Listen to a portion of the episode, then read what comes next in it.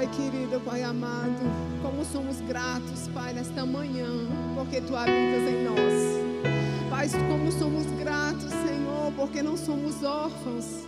Como somos gratos, Senhor, porque Tu habita em nós, Senhor. E onde Tu habita a alegria, a paz, a tranquilidade, a amizade, a comunhão. Ah, Deus, como nós te adoramos, como nós te louvamos nesta manhã, porque esse foi o dia que tu fizeste para nós. Foi esse o dia que tu fizeste para nós e nós nos alegraremos, nós já estamos alegres, Senhor porque a pessoa do teu Espírito, a pessoa do próprio Deus habita dentro de nós. Ah, Deus, obrigada, Senhor. Obrigada, Jesus. Obrigada por essa manhã maravilhosa. Obrigada, Senhor, já por tão grandes ensinamentos que nós temos aprendido nesse local. Em nome de Jesus, nós te agradecemos, Senhor, em nome de Jesus. Aleluia, aleluia, aleluia. Glória a Deus. Podeis assentar. Aleluia. Oh, aleluia. Glória a Deus. Aleluia. Ah, queridos, vocês estão alegres, amém? Eu estou grata ao Pai, porque nós iniciamos a semana inici entendendo que esse é o dia que Ele fez para nós. Na verdade, essa é a semana que Ele fez para nós. E se nós somos guiados pelo Espírito Santo de Deus, nós somos capazes de, nós cremos que teremos uma semana poderosa. Então nós podemos dizer que essa é a semana que o Senhor fez para nós. Amém? E nós estamos alegres porque sabemos que será tudo conforme a vontade dele. Amém, queridos. Bem, nós estamos estudando nessa sessão esse livro aqui, eu, espero, eu gostaria que realmente todos já tivessem adquirido esse livro, porque esse livro é muito bom, ele é muito fácil, ele é muito tranquilo de ler. Então, esse, eu, inclusive eu ganhei esse livro no carnaval. Eu lembro que o Diego me deu esse livro, então eu já tinha esse livro e quando eu ganhei, eu já tinha lido porque eu achei ele maravilhoso. E ele é muito bom, queridos. Esse aqui é o livro que é a base daquilo que nós estamos estudando, que é sobre a pessoa do Espírito Santo. Então, se você não adquiriu, adquira, porque ele é maravilhoso, ele é muito tranquilo, simples, leve da gente entender. Porque alguns livros, talvez a pessoa fale, não, é muito difícil. Não, ele é um, ele é um livro tranquilo, fácil e leve de trazer a mensagem que ele quer trazer. Amém? Queridos, nós estamos nessa terceira sessão, nós estamos nessa sessão estudando sobre a pessoa do Espírito Santo. O Espírito Santo e você. Essa é a nossa essa é no, o nosso tema. Amém. E nós precisamos entender uma coisa. A finalidade do Espírito Santo é produzir em nós o caráter de Deus, desenvolver o fruto para nós sermos salvos, santificados e revestidos do poder. Amém? Essa é a finalidade do Espírito Santo. Queridos, você sabia que o Espírito Santo só está aqui na terra por causa de mim, de você? Amém? E por todos os homens que o aceitarem e o quiserem e crerem. Ele está aqui por conta de nós, ele está aqui por causa de nós. Ele veio aqui com essa finalidade. Ele só, Jesus deixou aqui para que ele continuasse a obra que Jesus havia começado. Então, a, un, a finalidade do Espírito Santo é produzir em nós o caráter de Cristo. A finalidade do Espírito Santo é produzir em nós o caráter santo de Jesus. Porque só assim nós veremos o Senhor. Porque sem santidade ninguém verá o Senhor. Então, por isso que o Espírito Santo ele está aqui para nos instruir, para nos ensinar, para nos orientar a viver uma vida conforme o caráter de Cristo. Então, o nosso caráter é moldado à medida que nós nos expomos a conhecer a pessoa do Espírito Santo. Então, é, uma coisa que eu acho muito interessante é que aqui na nossa igreja, pelo menos, se eu, se eu estiver enganado, alguém me corrige, mas pelo menos uma vez no ano nós temos a conferência do Espírito, amém? Pelo menos um dos, um, um dos temas do ano é sobre o Espírito Santo. Amém? Em todos os cultos nós pregamos a palavra, os líderes pregam, os mestres pregam sobre a pessoa do Espírito Santo. Amém? E sabe, algumas pessoas podem até pensar: meu Deus, mas por que tanta, tanto ensino sobre a pessoa do Espírito Santo? É porque sem a presença dele nas nossas vidas, nós não somos capazes de viver uma vida cristã. Então, sem essa presença, nós não somos capazes de vencer tudo aquilo que nós precisamos vencer. Então, existem algumas considerações sobre o Espírito Santo que a gente precisa pensar. Primeiro, não há vida cristã sem o Espírito Santo. Ah, eu sou cristão, mas eu considero Deus, eu considero Jesus e o Espírito Santo é uma coisa. Muitas pessoas acham que ele não é uma pessoa, acham que ele é um vento, é uma coisa que ele vem. Não, ele é Deus. Então não existe vida cristã sem o Espírito Santo. E sem o Espírito Santo não existe comunhão com Deus, porque quem não tem o Espírito de Cristo não tem a Cristo. Então nós como cristãos nós precisamos entender que não há comunhão sem a consciência do Espírito Santo. Vamos ler, queridos. A gente vai tentar passar a projeção ali. A gente está com um problema hoje, mas vai dar certo. Vamos ler João. Abram no, no livro de João, no capítulo 14, no versículo 17. Dá para botar ali? Amém? João 14, esperar vocês abrirem. João 14, no versículo 17. Glória a Deus, aleluia. João 14, no versículo 17.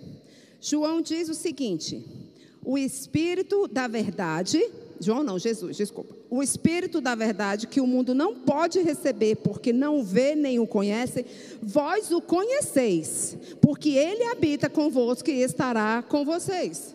Então aqui Jesus, ele já está afirmando que eles conheciam, porque ele habitava em vocês.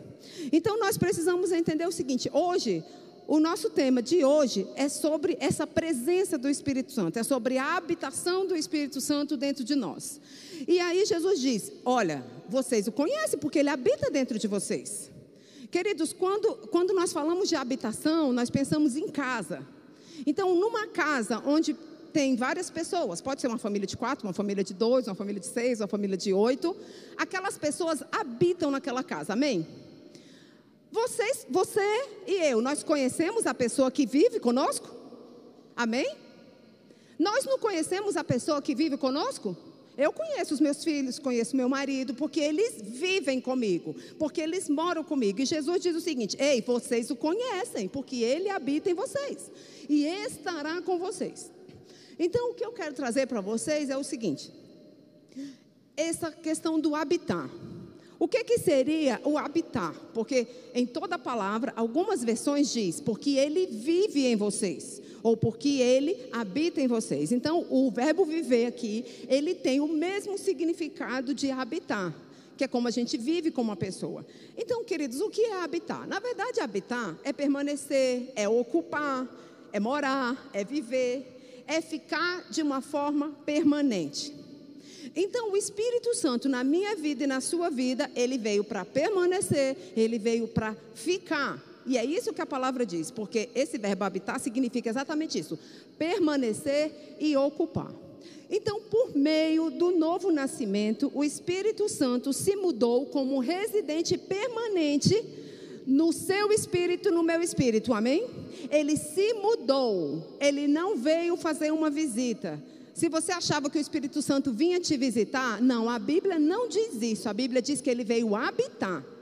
E uma pessoa, quando ela vem habitar, ela permanece, ela fica, ela não vai fazer visita. Então, por muito tempo, as pessoas é, acreditavam, e talvez até algumas pessoas, por ignorância, acreditam que o Espírito Santo vem nos visitar. Em momentos de oração, em momentos de jejum, em momentos, né? Não, queridos. Ele habita, ele pode vir sobre nós, mas ele habita. Foi isso que Jesus disse. E ele habita onde? No meu, na minha mulher espiritual, no meu homem espiritual, no seu homem espiritual, ele habita. Então nós precisamos entender algo. Aqui, e quando eu estava estudando, eu fiquei pensando é, na, no, no ponto de pregação, na igreja ponto de pregação. E como eu falei, queridos, aqui não há uma falta de entendimento da pessoa do Espírito Santo, amém? Por quê? Por conta dessa questão de, de, de que os líderes, a igreja, vê a necessidade das pessoas, dos cristãos, entenderem sobre o Espírito Santo. Então, nós vemos, nós temos na escola de Timóteo falando sobre o Espírito Santo, no discipulado, nós temos falando, é, nas próprias EBDs, amém? Na própria conferência.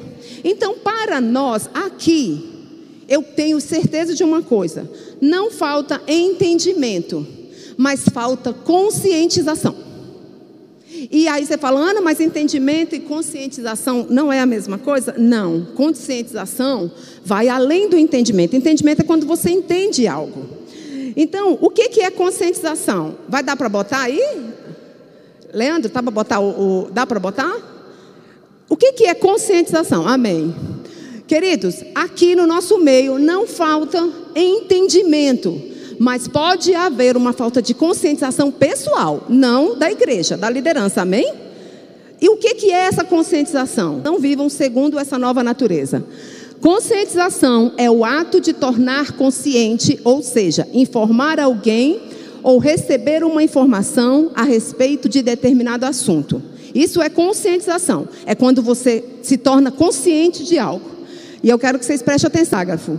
A conscientização consiste na ação de tomar conhecimento de algo, sendo que a partir de então, ou seja, a partir de que eu tomo conhecimento, hábitos e atitudes poderão ser alterados para que possa ser, possam se ajustar a uma nova realidade conhecida. Queridos, nós vivemos uma nova realidade. Só que conscientização traz isso, a conscientização traz uma mudança de atitude. Então, conscientização é mais profundo que entendimento. Não falta entendimento na igreja. Pelo menos aqui, porque exaustivamente estudamos sobre a pessoa do Espírito Santo. Mas se de alguma forma alguém não está vivendo uma vida segundo o Espírito, falta o quê? Conscientização. Porque a conscientização faz com que nós tenhamos condições. Lembra, gente, nós somos o que pensamos, tudo começa com o nosso pensamento. A conscientização faz com que eu mude as minhas atitudes para uma realidade nova. Nós temos uma nova realidade na nossa vida, mas muitas vezes, em algumas pessoas, falta a conscientização de quem é a pessoa do Espírito Santo. Então, a conscientização faz com que a gente se mova de outra forma, em cima de outra realidade. E eu queria que vocês abrissem Tiago, vamos lá em Tiago. E eu vejo é, nessa passagem de Tiago, Tiago trazendo essa conscientização das pessoas. O que, que é essa conscientização? Tiago 4, no versículo 4, 5. Leandro, vai dar para passar os versículos? Vai dar para colocar os versículos? Isso, amém. Bem, olha o que, que Tiago está falando ali. Infiéis, não compreendeis que a amizade do mundo é inimiga de Deus? Aquele, pois, que quiser ser amigo de Deus, constitui-se inimigo de Deus. Desculpa, aquele, pois, que quiser ser amigo do mundo, constitui-se inimigo de Deus. Ou supondes que em vão afirma a Escritura que é com ciúmes que por vós anseia o Espírito, é o Espírito Santo, que ele fez habitar em vocês. O que que Tiago está fazendo ali com o povo? Chamando o povo à consciência. Porque, na verdade, trazer a consciência é, é, é fixar algo que a pessoa já sabe. Então, ele, quando Tiago fala assim, olha, ou supondes que em vão afirma as Escrituras que é com ciúme que por vós anseia o Espírito que em vós habita? Ele estava querendo dizer, queridos, ele não, não, ele não chamou de queridos, né? Ele chamou de infiéis. Eu que gosto de chamar as pessoas de queridos. Adúlteros, adúlteras, infiéis. Ele estava indignado. Infiéis, adúlteros. Vocês acham que, você, que Deus vai dividir vocês? Deus não quer dividir vocês. Deus anseia, nesse sentido que Deus anseia, que Deus, Deus tem ciúme, é porque Deus não quer dividir a atenção do seu povo com as práticas do mundo. É isso que Tiago está trazendo à consciência. Então, quando ele fala, ou supondes que em vão afirma as escrituras, ele está falando, presta atenção, as escrituras já diz quem você é e quem habita dentro de você. E qual é o propósito da sua vida. Então, queridos, o Espírito Santo, ele não veio nos fazer uma visita, ele veio habitar e ele já habita. Quantos aqui são cristãos? Faz assim. Amém. Todos aqui são cristãos. Então ele já habita, ele não vai habitar em você, ele já habita.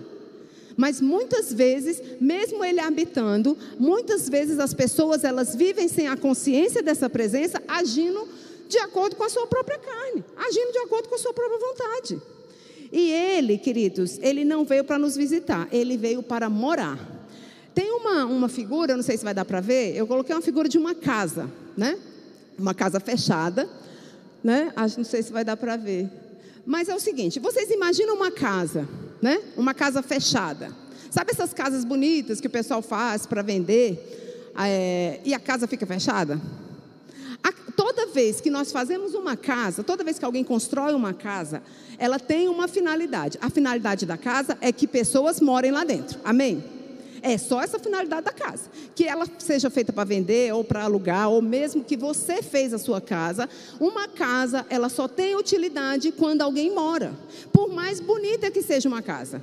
Inclusive as pessoas da área imobiliária vai dizer que uma casa ela pode ser linda. Tem pessoas que já vendem a casa é, mobiliada, não é, pastora Cris? Por quê? Porque quer chamar atenção para aquela casa. Mas aquela casa, mesmo, imagina aquela casa, né? Hoje nós vamos usar mais a imaginação. Imagina aquela casa, bem bonita, com todos os móveis, mas ela está vazia. Ela não está cumprindo o propósito dela, que é pessoas morando. Então, por mais linda que seja uma casa, se não tiver pessoas habitando, ela não está sendo feita para a sua finalidade, ela não está cumprindo a sua finalidade. Amém? Então, queridos, uma casa, nós somos a casa. Onde, quando o Espírito Santo vem habitar, nós realmente servimos a finalidade para o qual nós fomos criados, que é glorificar a Deus. Queridos, o Espírito Santo está dentro de nós para que, por meio da nossa vida, nós glorificamos a Deus, a nossa vida glorifique a Deus, para que as pessoas, quando olhar para mim, olhar para você, vai dizer assim: esse é um filho de Deus. Olha como ela age, olha como ele age. Porque senão, sem a presença do Espírito Santo, seremos como uma casa vazia. E por mais bonita que essa casa possa ser, ela não está tendo a utilidade que ela tem que ter. Ela não está cumprindo o propósito que ela tem que cumprir. Então, uma casa, por mais bonita que ela seja, quando ela está vazia, quando não tem moradores, ela não tem a sua finalidade. E o Espírito Santo, quando ele vem habitar, ele cumpre essa finalidade. Então, é, nós sabemos, nós podemos ver uma casa bonita, e às vezes, quando ela está vazia, a casa pode ser até bonita, da rua. Aí você vai dizer, ah, aquela casa, a casa número 3. Porque ela está vazia. Você não sabe quem mora, ninguém mora lá. Mas aí, quando alguém compra aquela casa e entra para aquela casa, aquela casa tem um proprietário. Aleluia, amém? Queridos, o Espírito Santo é o novo proprietário desta casa. Então, quando as pessoas olharem para aquela casa que agora tem uma pessoa, ela vai dizer: aquela casa é da Ana, aquela casa é da Eliane. Por quê? Porque uma pessoa entrou lá e trouxe a característica dela para casa. E é isso que o Espírito Santo faz comigo e com você quando ele vem habitar. Então, por isso que ele veio produzir em mim e em você o caráter de Cristo, para que as pessoas, quando olhem para mim, olhem para você, vejam o próprio Cristo. Essa é a finalidade do Espírito Santo habitando dentro de nós. Quando você pensar numa casa, por mais bonita que ela possa parecer, se ela não tem a presença de alguém, ela é vazia. Uma pessoa, por mais bem resolvida que ela possa parecer, se ela não tem o Espírito Santo dentro dela, ela está vazia, ela está morta. Às vezes a gente olha para uma pessoa e sabe, o mundo, queridos, aqueles que não conhecem a Cristo, tem buscado essa, esse, esse vazio, preencher esse vazio com coisas, com bens, com viagens, com casamentos, com filhos, com um monte de coisa. E a pessoa que não tem a Cristo, que não tem o Espírito Santo, a casa continua vazia. Porque essa habitação é feita no seu espírito. O Espírito Santo habita dentro do seu espírito. E a sua casa, essa casa, ela só tem, ela só está exercendo a finalidade dela quando o Espírito Santo habita. Enquanto não acontecer isso, queridos, está tudo errado. E sabe o que eu acho importante? O Espírito Santo, ele, ele veio habitar dentro de nós para fazer dessa casa um lar. Um lar é diferente de uma casa. Queridos, o que é um lar? Falando casa e lar, é a mesma coisa. Não, casa é a estrutura física, o lar é a essência daquela casa. Queridos, o que é um lar? Um lar tem aconchego, um lar tem segurança, um lar tem cumplicidade, um lar tem amizade, não é assim? Um lar tem comunhão. Queridos, um lar tem paz, alegria, mansidão, tudo que o Espírito Santo quando ele vem, ele traz para nós, ele, ele faz com que a nossa casa interior se torne um lar. Então é uma casa que habitando o Espírito Santo transformou isso em o quê? Em um lar. Porque um lar, queridos, ele tem que ter isso. Por isso que Jesus falou: "Ei, vocês conhecem".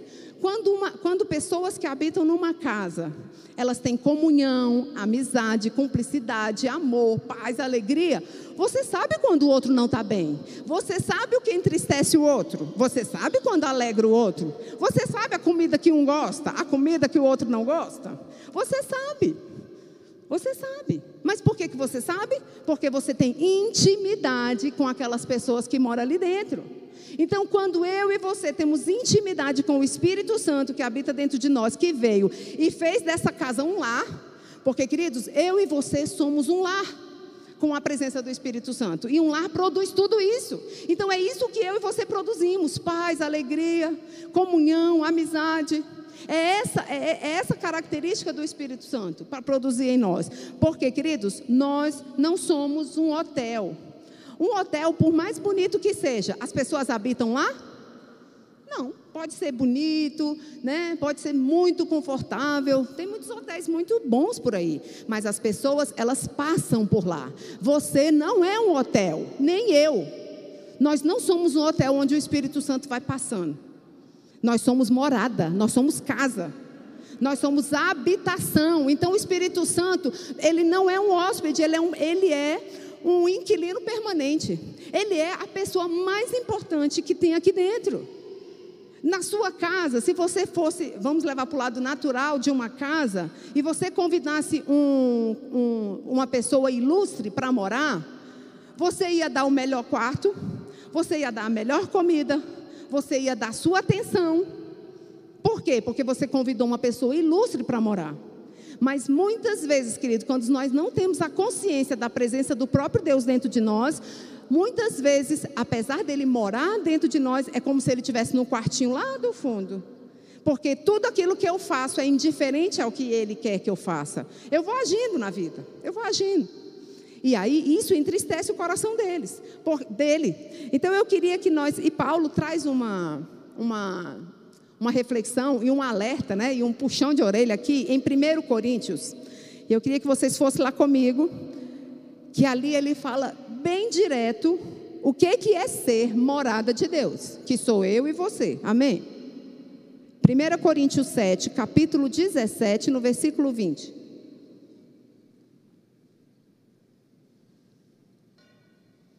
Aleluia, glória a Deus. 1 Coríntios, capítulo 7.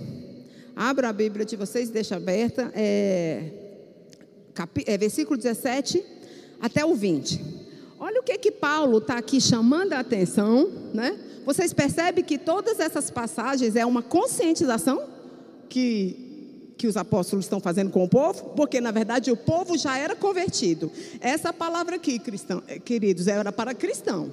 Então está havendo uma conscientização. Então os apóstolos estão o tempo todo conscientizando, trazendo à consciência aquilo que você é. Então Paulo diz o seguinte: Mas aqueles que se unem ao Senhor é um espírito com ele. Fujam da imoralidade sexual. Todos os outros pecados que alguém comete fora do corpo, os comete. Mas quem peca sexualmente, peca contra o seu próprio corpo. Acaso, aí começa a a concentração mais forte ainda, né? Acaso não sabem que o corpo de vocês é santuário do, do Espírito Santo que habita em vocês? Que lhe foi dado por Deus e que vocês não são de si mesmo? Vocês foram comprados por um alto preço, portanto, glorifiquem a Deus com o corpo de vocês. Queridos, a partir do momento que nós aceitamos a Jesus e o Espírito Santo veio habitar dentro de nós, esse corpo e essa alma não é mais minha ela é do Espírito Santo. As minhas vontades, o meu corpo precisa ser sujeitado à vontade dele. E eu preciso perguntar para ele, e ele responde. Mas muitas vezes nós não perguntamos. Queridos, Paulo diz o seguinte: vocês foram comprados por um alto preço, nós não pertence mais a vocês. E assim, como eu fiquei olhando muita casa, né, embora eu não seja do ramo imobiliário, então eu não sei muitas coisas do ramo imobiliário, né? Mas como eu fiquei olhando umas casas abertas, casa fechada, essa coisa, né? e, e, aí o Espírito Santo ontem me trouxe uma palavra. Gente, o Espírito Santo é lindo, né? Porque assim, a gente estuda, mas aí ele traz umas notas. Eu sei que foi ele. Porque eu nem sou da área do, imobiliária, né? E eu pensei numa coisa, quando eu li isso aqui. Vocês foram comprados por um alto preço. Ou seja, eu e você temos muito valor. E aí eu fiquei pensando numa casa. Uma casa, quando ela, ela é construída, uma casa, quando ela é construída, os, os corretores vão confirmar para mim isso aí. Uma casa, quando ela é construída, algumas coisas que a pessoa constrói naquela casa agrega valor, não é? Por exemplo, se você vai. Não é, pastora Cris? Me ajuda aí. Então, por exemplo, você vai construir, você vai pega uma casa, constrói para vender aquela casa. Então, o, o corretor, a corretora chega e fala assim: nossa, essa casa é automatizada, isso agrega valor. Essa, não é, eu, eu não sei exatamente, queridos, o que agrega valor, porque eu não sou do ramo, mas eu sei que tem coisas que agrega valor e tem coisas que não agrega valor. Eu achei bonito esse nome, agrega valor. é bonito, né? Aí eu pensei, gente, tem coisas que agrega valor, tem coisas que não agrega valor. Uma vez eu descobri que pomar não agregava valor, porque a pessoa podia chegar, arrancar o pomar e construir uma casa. Eu falei, poxa, mas se eu quisesse vender isso aqui, esse pomar é muito rico. Aí o corretor falou assim: não, mas isso não agrega valor, porque a pessoa pode querer arrancar para construir a casa. Eu falei, nossa. Então, algumas coisas agrega valor em uma casa. Deixa eu dizer uma coisa para vocês: o Espírito Santo trouxe isso ao meu coração. Quando ele veio habitar em você, agregou-se um valor eterno sobre a sua vida. Você agora tem um valor, querido, impagável. Agregou valor a esse corpo, a essa pessoa. A pessoa do Espírito Santo agregou um valor impagável. Você foi comprado por preço de sangue. Você é extremamente valioso. Esse corpo, essa mente é totalmente valiosa. Porque quando era só uma casa, não tinha valor, nós não tínhamos valores, nós estávamos perdidos, queridos. Todo aquele que não tem a Cristo está perdido, sem valor, desvalorizado. E aí o Espírito Santo veio, habitou, e quando o Pai olha para nós, fala, ele pode se, comprar, se, eh, se ter prazer em nós e dizer: Olha, olha o meu filho, como eu amo meu filho. Queridos, como é lindo quando, porque Deus, quando Ele olha para nós, Ele olha como uma joia preciosa, porque Ele colocou dentro de nós o maior tesouro chamado Espírito Santo. Então, o Espírito Santo agregou valor a essa casa, a sua casa, quando Ele veio habitar em você. Então, independente, queridos, de qualquer situação, pense no valor eterno. Então, Paulo traz essa consciência. Escuta, você precisa entender o valor que você tem. Você foi comprado com alto preço, foi agregado um valor, um valor de sangue foi agregado a você agora. Então, se foi agregado a você, se você tem um valor, não, você não pode fazer qualquer coisa com o seu corpo. Amém. E às vezes as pessoas, é, eu sei que essa é uma manhã de ensino, queridos, mas o Senhor trouxe ao meu coração também uma semana de correção, porque Deus ama quem, Deus corrige a quem ama, amém? Então, quando Paulo vem dizer aqui, fugir da imoralidade sexual e do pecado sexual, nós não podemos é, deixar de trazer isso, porque é disso que Paulo está falando. Que você, como templo do Espírito Santo, você precisa ter cuidado. E sabe, muitas vezes as pessoas pensam que ah, o pecado sexual é, é ter relações ilícitas, mas hoje ele não fala de, somente de pecado, ele fala de imoralidades. Ou seja, imoralidade vai além do ato. E olha, eu, uma coisa que nós precisamos nos atentar, e eu queria chamar a atenção da igreja e também de quem está nos assistindo. Durante esse ano, que foi um ano atípico, o ano que teve a pandemia, que está tendo, mas está acabando em nome de Jesus, foi um ano que o comércio, de, o acesso à pornografia no mundo aumentou mais de 60%. Porque as pessoas estavam enclausuradas e, e achavam que isso ia, ia satisfazer de alguma forma. Queridos, aumentou mais de 60%, porque o inimigo é sujo. E as pessoas estão esquecendo, e muitos, infelizmente, queridos, muitos que têm a presença do Espírito Santo está sendo indiferente quando acessa um tipo de, de, de conteúdo como esse. Queridos, nós precisamos estar atentos, porque muitas vezes as pessoas pensam o seguinte: não, eu não cometi o ato. Você cometeu o ato contra você mesmo. E você é templo do Espírito Santo. Então, é uma coisa que a gente acha abominável, a gente poderia achar abominável, qualquer um de nós acharia abominável, se você falasse assim: olha, uma pessoa, ela teve relações sexuais é, dentro da igreja, não seria abominável? A gente fala, meu Deus, como que a pessoa teve coragem? Olha, a pessoa acessou sites pornográficos do computador da igreja seria abnom... será ou seria realmente é uma coisa nojenta. Você, a gente nem consegue conceber como que uma pessoa teria coragem de cometer um ato desse dentro de um templo. Mas você sabia que agora Deus não habita mais em templo de mãos humanas, ele, ele habita aqui. Então, quando você faz, quando uma pessoa ela faz isso, ela acessa sites pornográficos, que a gente sabe que o final disso é a masturbação, e a gente não pode deixar de falar isso, queridos. Porque isso, infelizmente, tem acontecido com muitas pessoas que têm o Espírito Santo dentro dele. E você está sujeitando, e é isso que Paulo está dizendo. Você esqueceu quem está dentro de você? E é isso que Paulo está querendo trazer para mim e para você hoje. Uma pessoa acha errado fazer um ato desse dentro de um templo, que seria um sacrilégio, porque sacrilégio é é você profanar algo ou alguém, no nosso caso é alguém santo. Isso é sacrilégio. É quando você profana alguém que é santo. Então, se você acha abominável uma atitude dessa, e você não acha, ou muitas pessoas esquecem que agora o templo sou eu e que o próprio Deus está aqui dentro e tem alguma coisa errada. Então, é uma manhã de conscientização, amém, queridos? Nós precisamos nos conscientizar dessa verdade.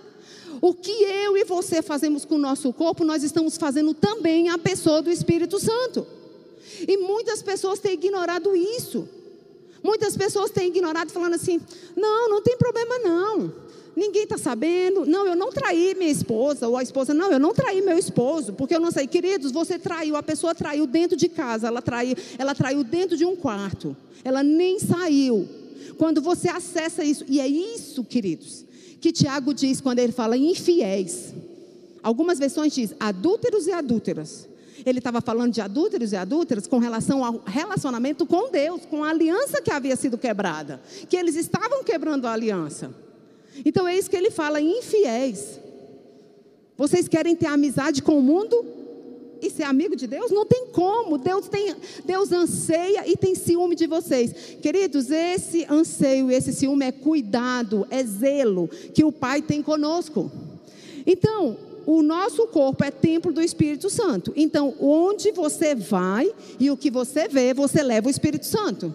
Aquilo que você ouve, aquilo que você fala, o Espírito Santo está fazendo, está ouvindo. Então, onde eu e você, e também quem está nos assistindo, está levando o Espírito Santo. Onde que nós estamos levando?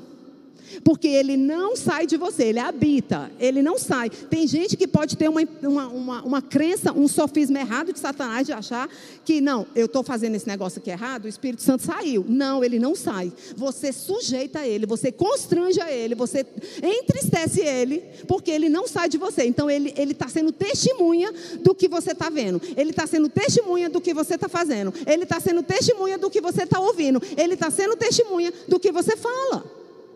E é isso que Paulo vem trazer para nós. Então, quando a gente tem essa consciência, a gente precisa entender que aquilo que a gente faz e aquilo que a gente fala, o Espírito Santo está conosco.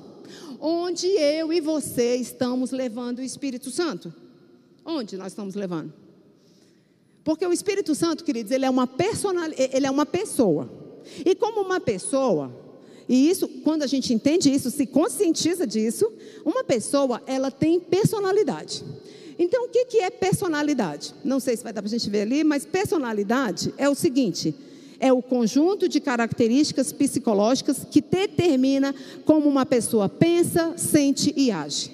Então, personalidade é o conjunto de características que vai determinar a forma como a pessoa pensa, age e sente.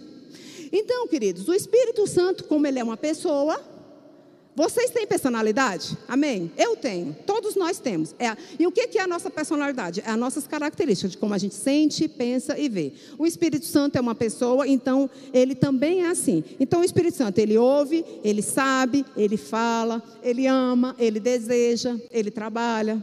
A única diferença a maior diferença, na verdade, né? A maior diferença é que o Espírito Santo tem todas as características que eu e você temos, ou seja, sentimentos, pensamentos e emoções, mas sem a natureza pecaminosa.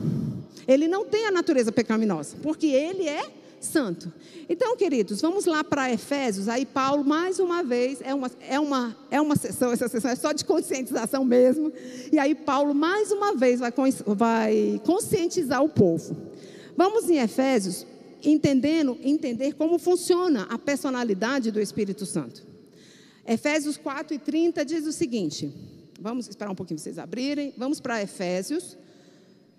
E vocês deixam aberto, tá? Para vocês acompanharem. Efésios 4, no versículo 30.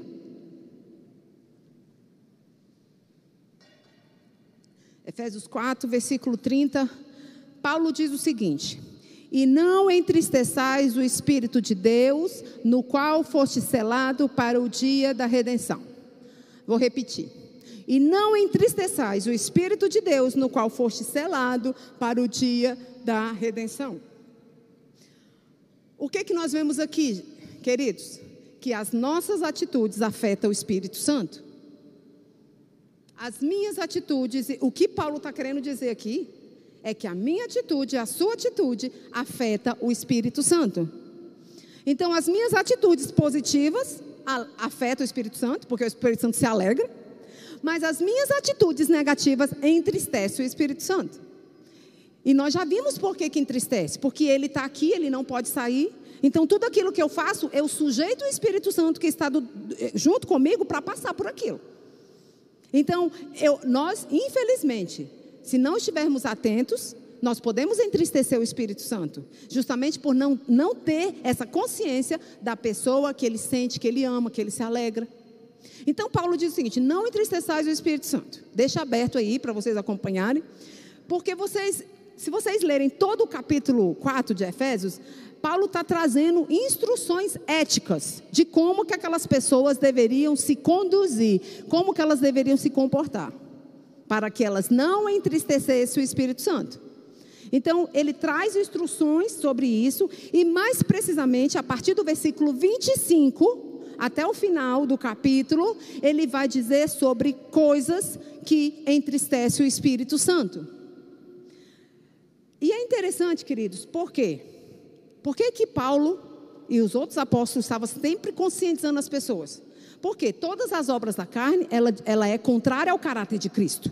E como é o caráter de Cristo que é para ser formado, é a finalidade, porque ele quer que o, o, o caráter de Cristo seja formado em nós, ele está sempre admoestando o povo, conscientizando o povo de quem eles são.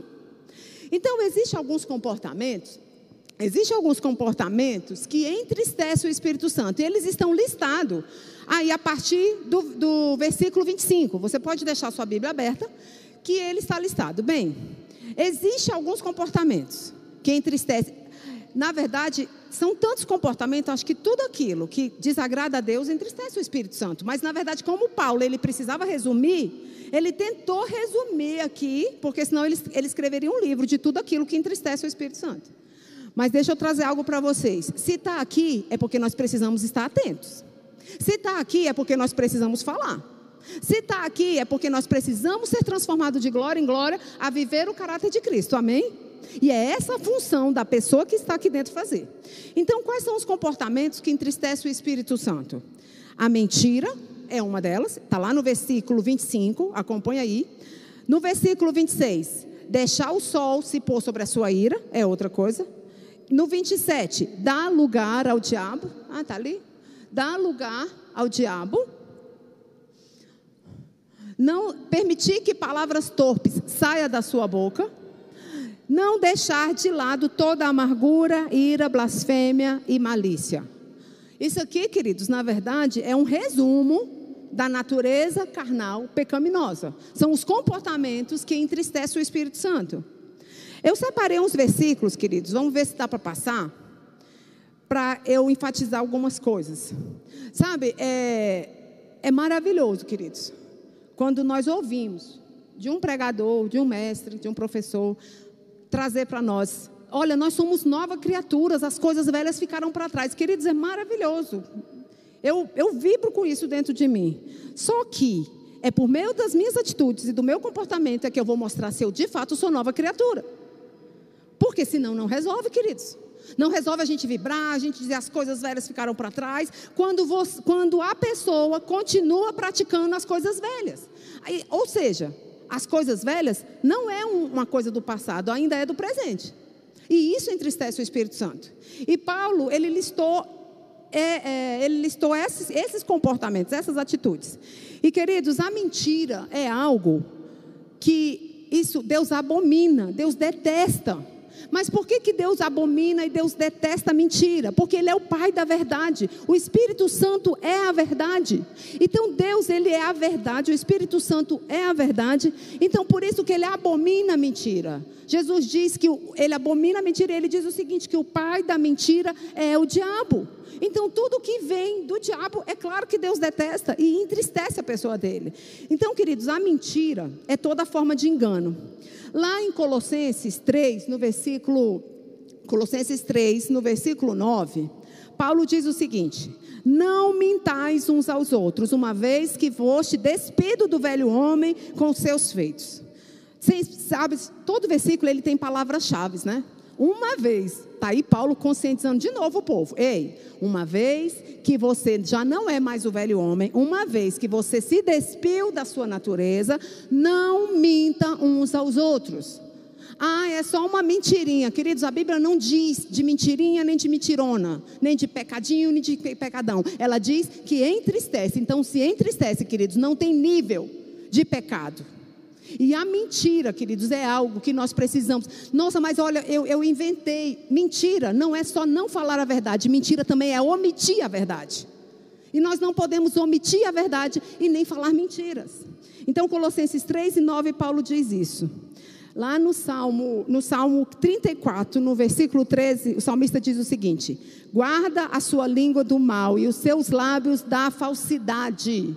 Guarde a sua língua de falar, de proferir mentiras. Porque quando uma pessoa mente, não há justificativa. Não, mas é porque eu não ia ficar, eu não ia ficar bem na fita. Querido, sofra o dano de falar a verdade. Porque Deus é aquele que te justifica. Fale a verdade. Não, mas se eu falar a verdade, eu posso perder o emprego, pois Deus vai arrumar o melhor. Não existe alternativa, queridos, não existe alternativas. Então nós precisamos falar a verdade. E aí o salmista fala: guarda a sua língua do mal. E lá em Provérbios 6, vocês anotem Provérbios 6, do versículo 16 e 17, o autor diz o seguinte: Há seis coisas que o Senhor odeia, e sete dessas coisas ele detesta: olhos altivos, que é orgulho, a língua mentirosa, mãos que derramam sangue inocente, coração que traça planos perversos, pés que apressam para fazer o mal. Língua mentirosa, o Senhor detesta. Então, queridos, a mentira, ela não pode fazer parte da vida de uma nova criatura. A mentira é uma obra da carne que entristece. Quando você, quando uma pessoa, não vou falar vocês, queridos, porque eu sei que o Espírito Santo vai trabalhar em todos nós, porque trabalha em mim todos os dias. Mas quando uma pessoa, ela pensar em proferir uma mentira, ela tem que falar assim: o Espírito Santo está aqui dentro e ele está sendo testemunha dessa mentira. Ele com certeza não está confortável com isso. Outra coisa que pode te ajudar muito a se livrar do vício, porque sabe que às vezes a mentira vira um vício carnal? A pessoa mente que não sente.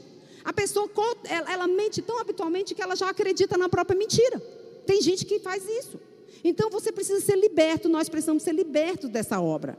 Então, nós precisamos pensar o seguinte: bem, eu sou filho do meu pai, eu sou filho de Deus, o Espírito Santo habita de mim, habita em mim, e eu não vou fazer uma obra que o pai, eu não vou mentir, porque o pai da mentira é o diabo, eu não sou filha dele. Queridos, não somos filhos do diabo, nós somos filhos de Deus. E como filhos de Deus, nós temos que detestar tudo que Deus detesta. Esse está o padrão da santidade: amar o que Deus ama e abominar o que Deus abomina. Então, se Deus abomina a mentira, eu vou me livrar disso. Eu não vou mentir, em hipótese nenhuma. Então, um dos versículos que eu mais gostei foi Provérbios 12, 22, que o autor diz o seguinte: O Senhor odeia os lábios mentirosos, mas se deleita com os que falam a verdade. Oh, queridos, prega isso, prega isso. Se você tem algum problema nessa questão, porque às vezes você tem, e você fica pensando, ai ah, meu Deus, eu não consigo, eu não consigo. Prega esse versículo e você lê ele todo dia. Até que ele vira uma palavra revelada dentro de você. O Senhor odeia os lábios mentirosos, mas ele se deleita com a verdade. Eu, o Senhor vai se deleitar comigo, porque eu vou falar a verdade. E aí você vai trabalhando esse conceito na sua vida. E você vai se livrar e o Espírito Santo vai se alegrar. Porque essa é a função da nossa vida: glorificar a Deus. As pessoas precisam olhar para um cristão e falar assim: aquele cristão fala a verdade? Aquele cristão você pode confiar que ele fala a verdade? Se ele falou que vai pagar, ele vai pagar? Se ele falou que vai fazer, ele vai fazer. Por isso glorifica a Deus, porque as pessoas sabem que o mundo caído não tem condição de fazer isso. Mas com a presença do Espírito Santo na nossa vida, nós temos condições de fazer isso. Outra coisa importante, deixar o sol se pôr sobre a sua ira. Isso é algo que às vezes eu pensava assim. Eu já pensei assim. Ah, meu Deus, eu tenho que resolver isso, não é isso? Está falando? Eu tenho que resolver isso antes de dormir. Aí eu pensava, não, mas eu nem vi a pessoa, eu não falei com a pessoa, eu não tenho como resolver, eu só vou ver a pessoa no outro domingo. Queridos, hoje eu entendo que tem como a gente resolver isso antes do dia, do dia terminar, porque é com você e o Espírito Santo. Você não precisa da outra pessoa. Ah, eu não consegui, eu vou ficar com raiva. Não, queridos, antes de terminar o dia, você fala, Senhor, limpa o meu coração, eu decido perdoar a pessoa, eu amo aquela pessoa. Isso é você não deixar o sol se pôr sobre a sua ira. Não é você esperar encontrar a pessoa, porque pensa se você vai encontrar a pessoa daqui dois meses, você vai ficar irado dois meses?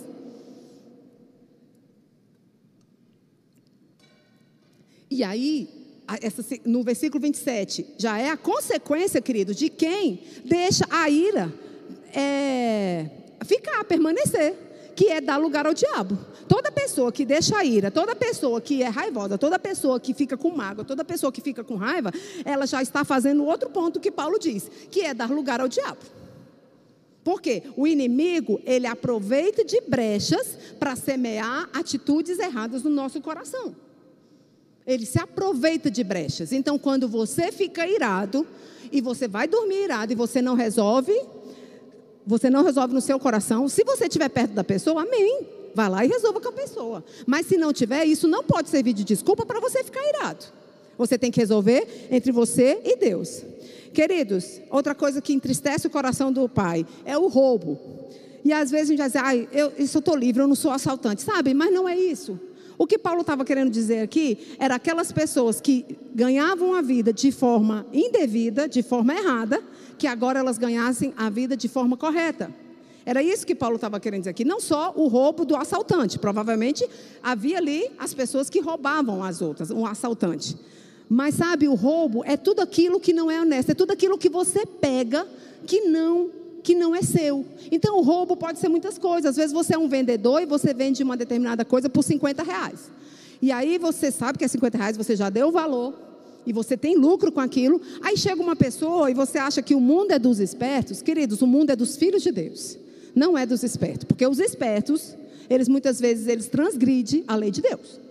Então você pensa, ah, não, esse cara tem mais dinheiro. Aí o cara chega e pergunta, quanto que é isso aqui? Aí ele fala assim, aí você fala 75. Você pensa, ah, eu vou ganhar os 25, mais 25 eu ganho 50. Isso é roubo. Porque você já sabe o preço, você já tinha dado o preço. Isso é roubo, queridos. Outra coisa que é uma forma de roubo, que muitas pessoas não, não consideram, é a agiotagem. Não é errado a gente, a gente é, emprestar um dinheiro a um juros justo. A Bíblia diz que é pecado quando a pessoa empresta dinheiro com usura, ou, ou seja, agiotagem. Porque, claro, se você empresta um dinheiro, o dinheiro estava aplicado, então, é comum, é normal e é certo. Olha, o dinheiro estava aplicado, então a porcentagem é essa. E a pessoa vai entender, normalmente, uma pessoa vai entender. Agora, quando você usurpa de uma pessoa que está precisando, é o empresto, mas os juros, na verdade, eu não sei nem quanto é os juros no agiota. Mas os juros é 20%, não sei nem quanto que é um juro de um, de um agiota. Queridos, isso é roubo, porque aquela pessoa não vai ter condições de pagar. Eu já vi pessoas que se envolvem com agiota, que ela só fica pagando os juros para a pessoa, de tanto que ela deve. Às vezes ela tem que vender casa, ela tem que vender carro, para que ela não perca tudo. Queridos, isso é roubo. E isso entristece o Espírito Santo. Então não dá para ser cristão e ser agiota, amém? Não dá para ser, queridos. É uma prática que a Bíblia condena, não sou eu, é a palavra de Deus. Então nós precisamos ter esse cuidado. Outra coisa que entristece o Espírito de Deus não é palavras torpes que saem da sua boca. Lá no Salmo 37, no versículo 30, o salmista diz: A boca do justo profere sabedoria, e a sua boca fala conforme a justiça. Quantos justos tem aqui? Queridos, quantos justos tem aqui? Aleluia. Nós somos justos, nós somos justiça de Deus. E a Bíblia diz assim: o justo, a boca do justo profere sabedoria. Ou seja, da nossa boca só sabe, só pode sair palavras que edificam uma pessoa. Da nossa boca só pode sair palavras que edificam a vida de uma pessoa. E aí logo em seguida vem não deixar de lado toda amargura, toda cólera, ira, gritaria, malícia e blasfêmia. Queridos, palavras torpes, além de ser palavras maldosas, maliciosas, também são as fofocas. Queridos, não empreste o seu ouvido para fofoca em nome de Jesus. Não seja o portador de uma fofoca. Sabe quando alguém chegar e falar, nem te conto, você fala, não quero. Corta, queridos, corta. Porque o Espírito Santo que está dentro de você, você está emprestando o ouvido dele para ouvir a fofoca. E a fofoca é a maledicência, é a malícia, porque ninguém fofoca sem colocar malícia no meio. E a gente precisa entender que se isso entristece o Espírito Santo, eu não vou fazer. Porque eu sou nova criatura porque eu já me despi dessa pessoa. Se eu fazia, nossa, mas eu tinha até esse hábito. Não tem mais, porque o Espírito Santo habita dentro de você e ele quer que você se torne santo. Nós, nós vamos sendo santificados de glória em glória. Então, palavras torpes, malícia, queridos, não pode fazer parte da nossa vida. E nós precisamos ter esse cuidado, principalmente no meio cristão. Vai edificar, você fala. Não vai edificar? Não fala. Se algo, e olha, irmãos, eu nunca vi ninguém falar mal de uma pessoa e achar que está edificando alguém, porque não está. Você está emprestando a sua boca para o diabo. Amém? Ou ai de mim. Queridos, é a palavra, queridos. É a palavra, não sou eu. E eu me sujeito a essa palavra para todo dia melhorar. Porque senão não faz sentido essa casa. Não faz sentido eu não dar, eu ser indiferente às orientações dele. Essas são orientações do Espírito Santo, queridos. Jesus deixou ele aqui para nos orientar: ó, não minta, não roube, não fofoque, não julgue. Por quê? Existia em nós uma natureza caída, a alma que precisa ser salva. E essa alma, por ela mesma, ela acha bonita essas coisas ela acha vantagem esse tipo de situação. E Pedro, e na epístola de Pedro, 1 Pedro, no capítulo 2, do versículo 1 e 2, Pedro diz o seguinte: deixando toda malícia e todo engano e fingimento, e invejas e todas as murmurações, desejai afetuosamente, como meninos novamente nascidos, o leite racional, não falsificado, para que por eles vós cresceis. Queridos, nós estamos crescendo. Nós estamos em um processo de crescimento. E como um processo de crescimento que nós estamos, nós precisamos lembrar: eu não vivo mais segundo a minha vontade, eu não vivo mais segundo os meus pensamentos, mas eu vivo segundo a vontade, segundo os pensamentos de Cristo, os pensamentos do Espírito Santo. O Espírito Santo é uma pessoa que pensa, age e trabalha. E eu preciso perguntar para ele o que, que ele quer que eu faça, como eu tenho que me conduzir. Agora, queridos, algumas coisas o Espírito Santo ele vai trazer, ele vai trazer é, orientações específicas para uma determinada coisa que a gente tem que fazer. Só que eu posso dizer que isso aqui, que foi deixado na palavra, que já está disponível para nós, é algo que nós precisamos considerar, é algo que eu digo que não é específico porque ele já deixou estampado na palavra, ele já deixou claro. Gente, a palavra é muito simples. Algumas pessoas é, pensam assim, não, a palavra é, é difícil de entender. Não, tem dificuldade em entender isso? Em não entristeçais o Espírito Santo de Deus. O Espírito Santo de Deus pode ser entristecido por isso, isso, isso, isso, isso. Não é complicado. Nós só precisamos ter uma consciência de quem é o Espírito Santo na nossa vida. Queridos, o Espírito Santo, ele não pode ser ignorado na minha vida e na sua vida, amém? Porque ele é a pessoa mais importante. Ele não sai para nos visitar. Ele não sai, é, ele só não vem visitar e volta, ele permanece. Então, tudo que nós falamos, tudo aquilo que nós falamos, que nós pensamos e que nós agimos, é, é modificado quando a gente tem a consciência dessa presença.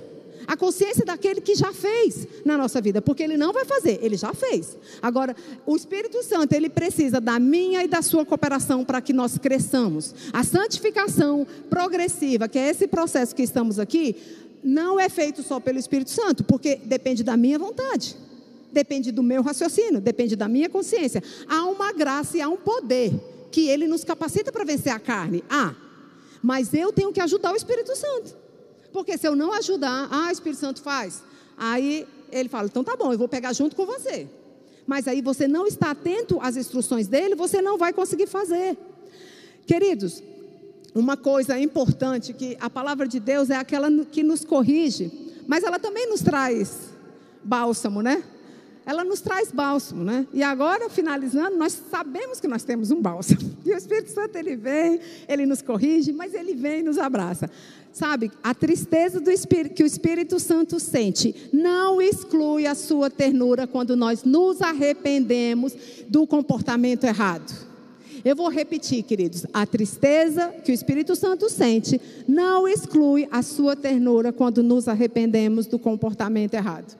Queridos, o Espírito Santo, ele vem depressa para nos restaurar ao lugar de comunhão. Ele vem depressa, queridos, para nos restaurar.